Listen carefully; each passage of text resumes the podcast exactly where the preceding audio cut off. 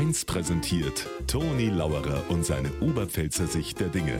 Immer werktags kurz vor 1 im Regionalprogramm für Niederbayern und die Oberpfalz auf Bayern 1.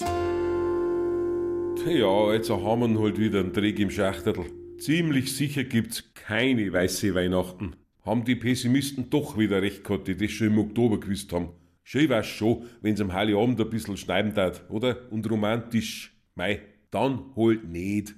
Zumindest meteorologisch nicht. Körperlich gibt's bei mir wahrscheinlich schon wieder weiße Weihnachten, weil ich wie am Heiligabend, wie immer, viel zu viel essen und an die Feiertag bin ich dann ziemlich kasig.